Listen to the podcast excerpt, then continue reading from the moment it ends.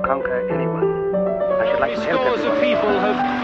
Gentiles, black hats, Did you find yourself thinking that there were parallels with what you'd seen before? History is not the past. A podcast series brought to you by the Munich Documentation Center for the History of National Socialism in the framework of the exhibition Tell Me About Yesterday Tomorrow. History is not the past, it is the present. We carry our history with us. We are our history. Ein Zitat des Schriftstellers James Baldwin dient als Leitmotiv unseres Programms Assembly, das in dieser Podcast-Reihe seinen Anfang nimmt und uns bis zu einem Veranstaltungsprogramm im öffentlichen Raum 2021 begleiten wird. Wir sind Juliane Bischoff, Miam Zadow und Nikolaus Schafhausen und haben diese Reihe konzipiert, die als Teil und Erweiterung der Ausstellung Tell Me About Yesterday Tomorrow im NS Dokumentationszentrum München entstanden ist. In dieser ersten Folge sprechen wir darüber, was der Ausgangspunkt des Podcasts war, wie die Covid-19-Pandemie unser Programm verändert hat, welche Themen in der Konzeption für uns relevant waren und was wir in den letzten Monaten beobachtet und gelernt haben, in direkten oder indirekten Bezug zur Erinnerungskultur und zur Lage unserer Demokratie. Was ist der Status unserer Demokratie? Ist Erinnerung zukunftsrelevant? Wer sind wir? Wie geht es weiter? Anders als bisher? Diese und andere Fragen standen im Zentrum unserer Planung der Assembly, eines zehntägigen Veranstaltungsprogramms auf dem Vorplatz des NS-Dokumentationszentrums. Im Kontext der Ausstellung Tell Me About Yesterday Tomorrow sollte die Assembly einen interdisziplinären kommunikativen Raum anbieten, um ausgehend von historischen Erfahrungen gemeinsam Visionen für eine demokratische Zukunft zu entwerfen. Hintergrund des Programms waren die geschichtsrevisionistischen Tendenzen, die von Rechtspopulisten weltweit bemüht werden und damit unser Verständnis einer freiheitlichen Gesellschaft in Frage stellen. Demgegenüber wollten wir, mit Blick auf positiv gewendete Zukunftsvisionen, Möglichkeiten des gemeinsamen Handelns entlang gegenwärtiger gesellschaftlicher Bruchlinien diskutieren. Als Versammlungsort sollte uns eine eigens entworfene Architektur auf dem Vorplatz des NS-Dokumentationszentrums dienen, die zugleich Bühne, Forum und Open-Air-Seminarraum sein würde. Sie sollte einen barrierefreien Zugang zu einem vielstimmigen Programm bieten. Diskussionen, Performances, Musik, Theater, Workshops und Filmscreenings. Im Fokus würde die historisch-politische Wissensvermittlung stehen, nicht nur in diskursiver Form, sondern auch durch praktisches Lernen in unterschiedlichen Formaten. Doch dann kam Covid-19, Covid-19 und alles musste abgesagt oder auf nächstes Jahr verschoben werden. Es folgte der stillste Frühling, den wir alle je erlebt haben. Der Verkehr kam völlig zum Erliegen und so auch das öffentliche Leben und jede Art der Versammlungen. Demokratien leben vom Austausch, von Dialog, Unstimmigkeit und Toleranz. Ohne die Möglichkeit, sich zu treffen und miteinander zu sprechen, leiden demokratische Prozesse. Dem wollen wir nun durch eine digitale Versammlung, unsere Digital Assembly, begegnen. Der Begriff der Assembly als Versammlung, Zusammenkunft und Konstruktion impliziert eine politische Dimension, eine auf Kooperation möglichst vieler und unterschiedlicher Gruppen beruhende politische Handlungsorientierung. Auch wenn sich die Idee der Versammlung nicht wirklich adäquat in ein digitales Format übersetzen lässt, so bietet diese Podcast-Reihe eine Chance, sich auszutauschen und kollektiv über mögliche Zukunftsszenarien nachzudenken. Diese digitale Reihe kann das auf 2021 verschobene Programm im öffentlichen Raum nicht ersetzen. Vielmehr möchten wir mit dem Podcast einen Modus des Austausches über künftige Themen anbieten. Denn die Gestaltung der Welt nach der Krise wird maßgeblich heute bestimmt und stellt nicht weniger zur Debatte als die Frage, wie wir künftig zusammenleben wollen.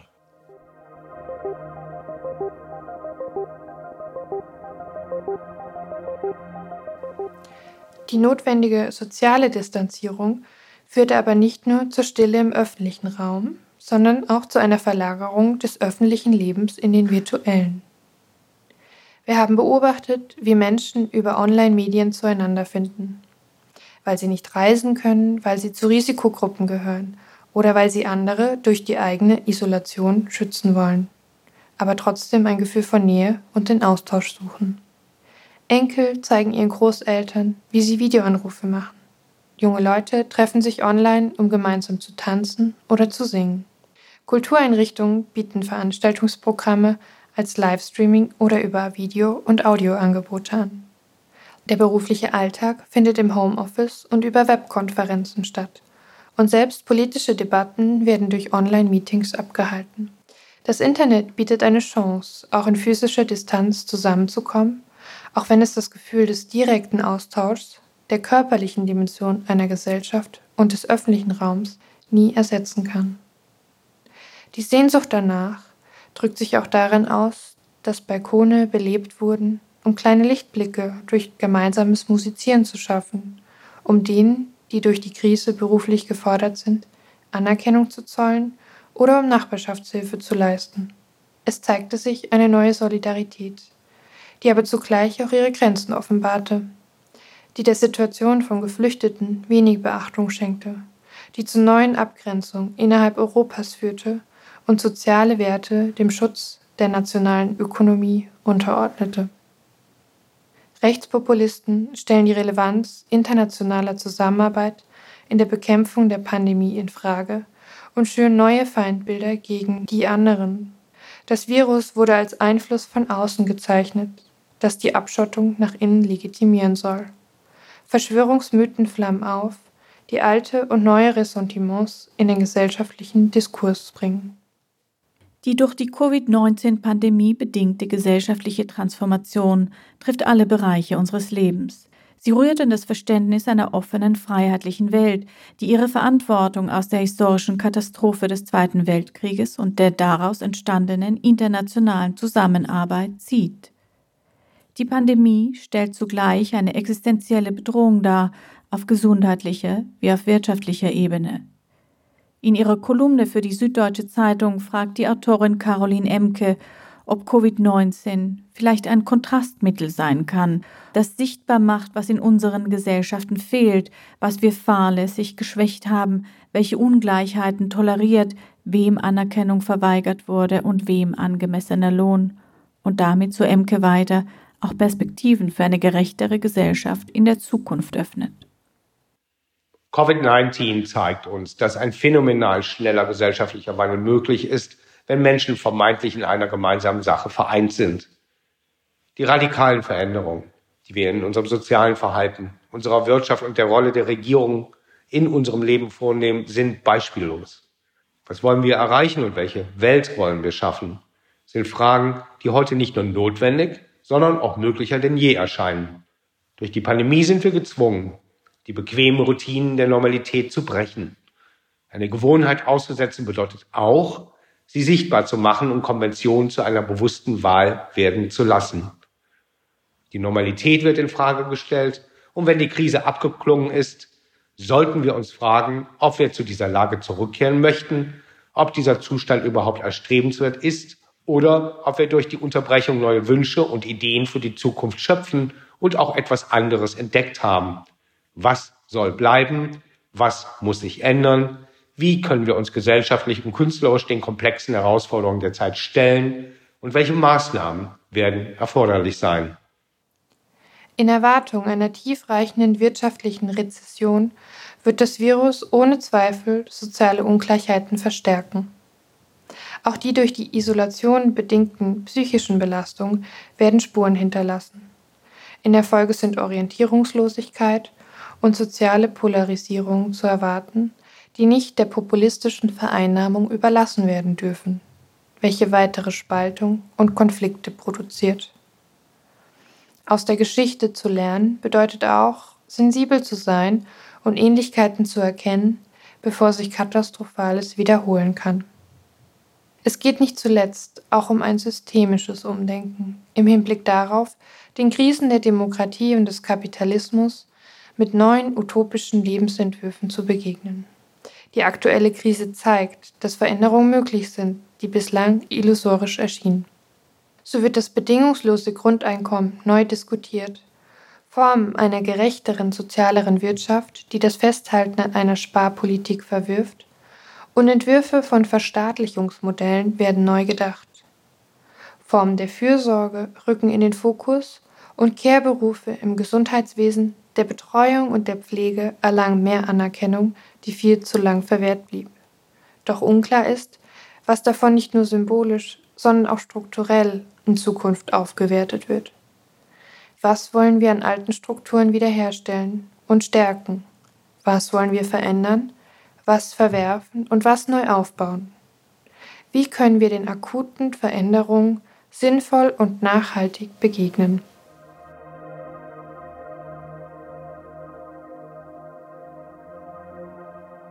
Wohin kehren wir zurück? Roger Cohen, einer der Teilnehmer der Digital Assembly, sprach vor kurzem davon, dass es keine Rückkehr zu alten Systemen geben könne. No return to the old dispensation. Aber ist es wirklich so? Haben wir wirklich etwas gelernt? Gibt es einen neuen Begriff von Solidarität, ein neues Wir-Verständnis? Können nationale Kulturen zugleich inklusiv sein, hilft uns ein radikal verändertes Verständnis von Gegenwart dabei, die Zukunft anders zu denken? Mit ihrer Ausrichtung berücksichtigt die digitale Assembly zugleich zeitgenössische Utopien sowie Spannungen und Widersprüche in Gesellschaft, Politik, Kultur und Geschichte. Die Gedenkfeiern anlässlich des 75. Jahrestags der Befreiung vom Nationalsozialismus im Mai diesen Jahres mussten diesmal ohne Publikum stattfinden. Die noch verbliebenen Zeitzeugen und Zeitzeuginnen gehören aufgrund ihres Alters in Zeiten der Pandemie zur verletzlichsten Gesellschaftsgruppe und ein Austausch mit jüngeren Generationen im Kontext der Feierlichkeiten war nicht möglich. Vor dem Hintergrund des wachsenden zeitlichen Abstands zu den Ereignissen, und ich zitiere, es gibt kein Ende des Erinnerns, es gibt keine Erlösung von unserer Geschichte, denn ohne Erinnerung verlieren wir unsere Zukunft. Befreiung ist nämlich niemals abgeschlossen, sondern sie fordert uns aktiv, jeden Tag aufs Neue. Steinmeier rief uns weiter auf zu einem neuen Vertrauen in die Demokratie, die er durch eine Politik der Emotionalisierung bedroht sieht. Das Motto dieser digitalen Assembly, History is not the past, geht von einem der zentralen Schwerpunkte des NS-Dokumentationszentrums seit seiner Gründung aus. Was hat die historische Erfahrung des Nationalsozialismus, was hat die Katastrophe des Holocausts mit mir zu tun, mit jungen Menschen, die heute in München leben? Geschichte, historische Erfahrung ist lehrreich, nicht weil sie Anleitungen bietet für unser Verhalten in der Gegenwart, sondern weil sie uns hilft, bessere Fragen zu formulieren für die Zukunft. Die Covid-19-Krise hat aber nicht nur strukturelle, sondern auch inhaltliche Verschiebungen mit sich gebracht. Die Welt vor Covid-19 war geprägt von einem aus der Balance geratenen Gleichgewicht von Wissen und Gefühl. Für jede wissenschaftliche Erkenntnis gibt es eine populistische Gegenmeinung. Alles eine angebliche Frage der Perspektive? Populistische Parteien erzählen den Menschen, was sie vermeintlich hören wollen, erfinden Schuldige und Lügen für Wählerstimmen das Blaue vom Himmel. Dieses postaufklärerische Paradigma der vergangenen Jahre hat Mitschuld an der aktuellen Katastrophe, die möglicherweise verhindert, auf jeden Fall gemildert hätte werden können, hätten die USA rasch und wach reagiert, wie es ihre Rolle als Land innovativen Fortschritts entspricht. Stattdessen hat ein unberechenbarer amerikanischer Präsident die Pandemie bis zum letzten Moment negiert, sich über die Wissenschaft hinweggesetzt und all jene bestärkt, die ähnlich agierten. Offenen Auges sind die USA, Großbritannien oder Brasilien unter der Führung populistischer Politiker in die Katastrophe der Pandemie geraten.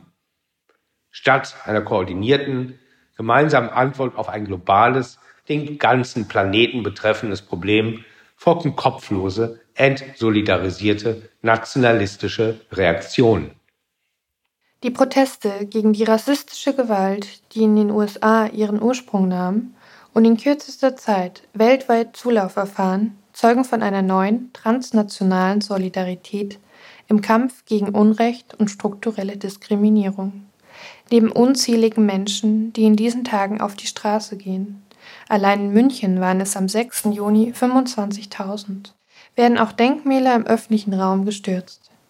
Es sind Statuen von Kolonialherren, von Sklavenhändlern und konföderierten Soldaten, Monumente, die an Imperialismus und Kolonialverbrechen erinnern, welche in Louisville, in Indianapolis, in Bristol, in London und an anderen Orten abgesetzt werden. Es sind symbolische Gesten, die zeigen, wie sehr Geschichte in unsere Gegenwart reicht.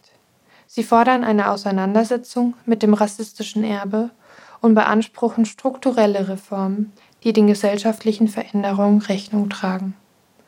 Es ist Geschichte, kommentiert der britische Historiker David Ulusoga die Ereignisse im britischen Guardian. Es ist einer dieser seltenen Momente, nach denen die Dinge niemals wieder so werden können, wie sie waren. Dieses Zusammenwirken von Geschichte und Gegenwart ist der Ausgangspunkt dieser Podcast-Reihe, deren ersten elf Folgen täglich erscheinen werden und ein breites Themenfeld aufspannen.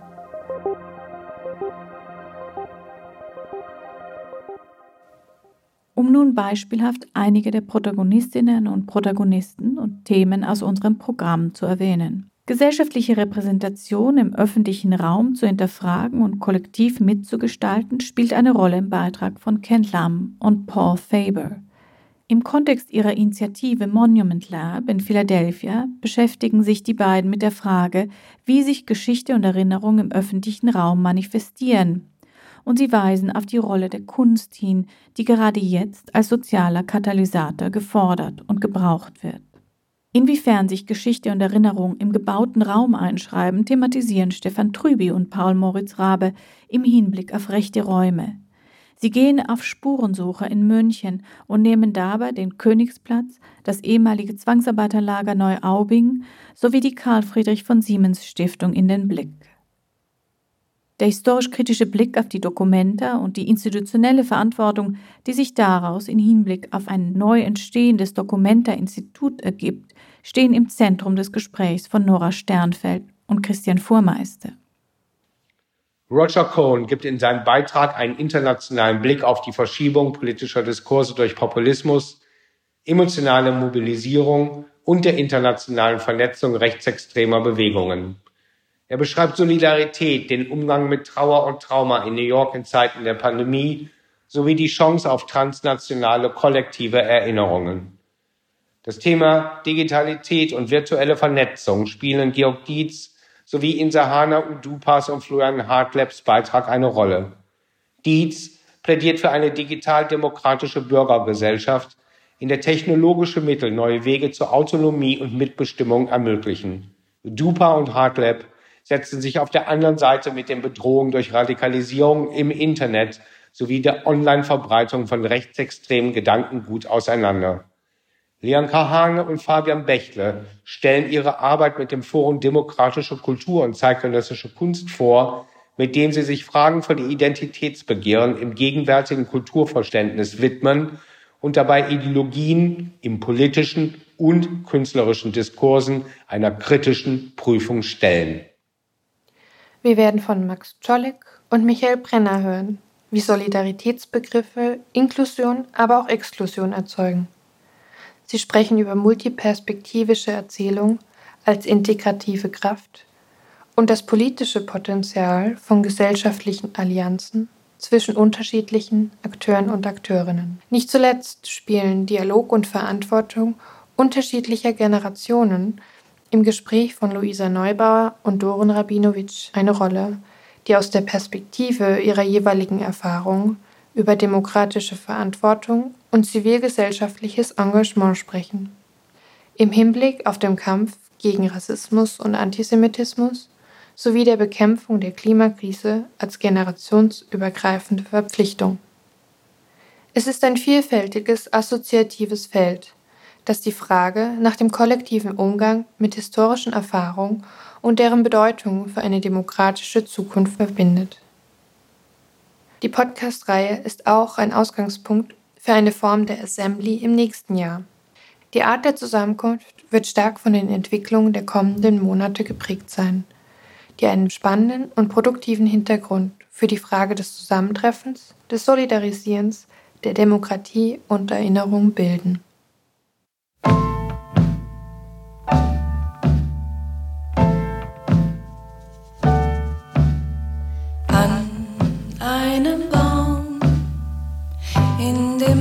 Der großen Stadt hing unter tausend Blättern ein Blatt. Sang der Nachtwind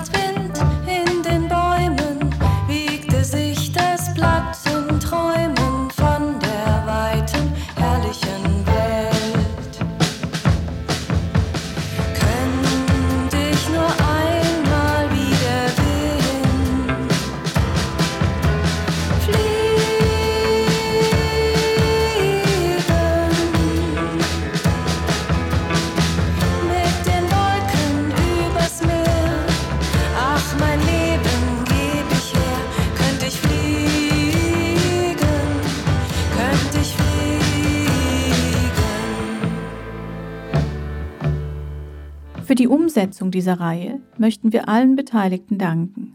Ihre Beiträge öffnen vielfältige Perspektiven, die sich gegenseitig ergänzen, herausfordern und neue Verbindungen unterschiedlicher Themen schaffen. Wir hoffen, möglichst viele dieser Diskussionen auch bei der Fortsetzung der Assembly im öffentlichen Raum im nächsten Jahr weiterführen zu können. Außerdem danken wir unserem Kooperationspartner, der Bundeszentrale für politische Bildung, für die großzügige Unterstützung in der Vorbereitung und Planung sowie der Kulturstiftung des Bundes, die die Ausstellung und das erweiterte Programm von Tell Me About Yesterday Tomorrow fördert. Als Medienpartner für die digitale Assembly danken wir außerdem dem Munich Mag. Für die Umsetzung der Podcast-Reihe bedanken wir uns sehr herzlich bei dem Team des NS-Dokumentationszentrums, insbesondere bei Ilona Holzmeier, Josef Köttl, Corinna Hampf, Anke Hofsten und Kirstin Frieden sowie bei Marco Kaminski für die tontechnische Betreuung. Dem Bayerischen Rundfunk und ARD Alpha gilt unser Dank im Besonderen für die Produktion der Performance East West Street von und mit Philippe Sands.